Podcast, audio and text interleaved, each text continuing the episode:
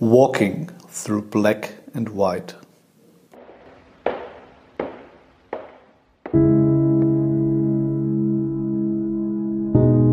To crystallize. Ist es nicht eine der wichtigsten Freiheiten, die wir haben, Freiräume zu schaffen, sich Freiräume schaffen, regelmäßig und nicht, wann es nicht mehr geht oder es halt einfach gerade geht. Gesehenes, Gehörtes und Erlebtes zu verarbeiten. Die Muse haben zu können, es sacken zu lassen oder zu reflektieren, bewusst oder unbewusst. Auch in den Schwarz-Weiß-Bildern ist es wichtig, diese Freiräume zu schaffen und zu erzeugen. Freiräume für Gedanken, für den Betrachter, für den Einzelnen.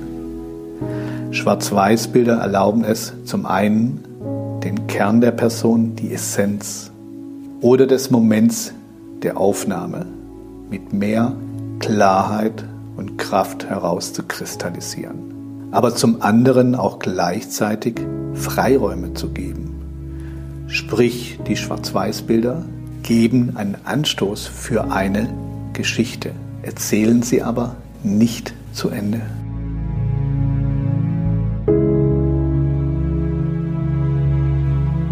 Erlebnisse, die man schon fast vergessen hat oder man einfach lange nicht mehr daran gedacht hat. Oder das Muster, dank eines anderen Blickwinkels, der Aufnahme, der Perspektive einen treiben lässt in die eigenen Gedanken und Gefühlswelt.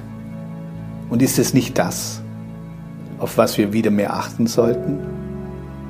Unser eigenes und besonderes Ich, das, was uns ausmacht, uns besonders macht, von anderen unterscheidet, wieder mehr wahrzunehmen und damit seine Mitte zu spüren.